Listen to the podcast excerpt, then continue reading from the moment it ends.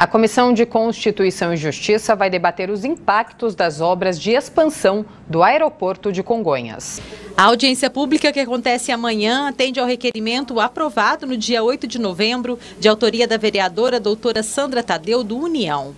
Além da comunidade do entorno, também foram convidados representantes das secretarias municipais do Verde e Meio Ambiente, de Mobilidade e Trânsito, de Urbanismo e Licenciamento, Infraestrutura Urbana e Obras, além da Secretaria Estadual dos Transportes Metropolitanos, do Ministério Público, da Secretaria Nacional de Aviação Civil, Infraero e representantes do Grupo AENA.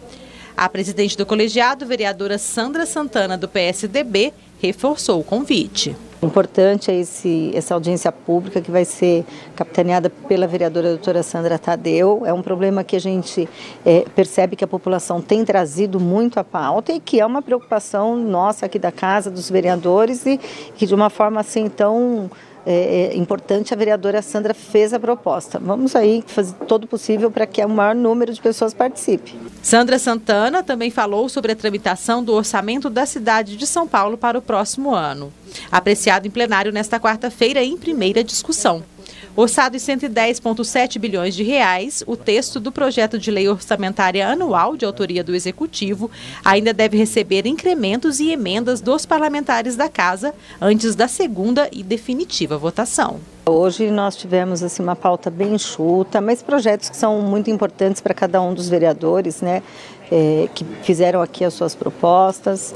Nós tivemos a votação também de um requerimento, é, que também é igualmente importante, mas tudo isso para a gente até colaborar um pouco com uma pauta principal que chega hoje aqui no plenário da Câmara, que é a votação inicial do orçamento da cidade de São Paulo, que é um momento em que todos os nossos recursos, fruto do imposto que cada um dos cidadãos paulistanos paulistanos pagam é, vão ser direcionados, seja na área da saúde, educação, infraestrutura, cultura, esporte, lazer, enfim. É, e é importante que a população esteja atenta, participando e sugerindo aí possíveis emendas no orçamento.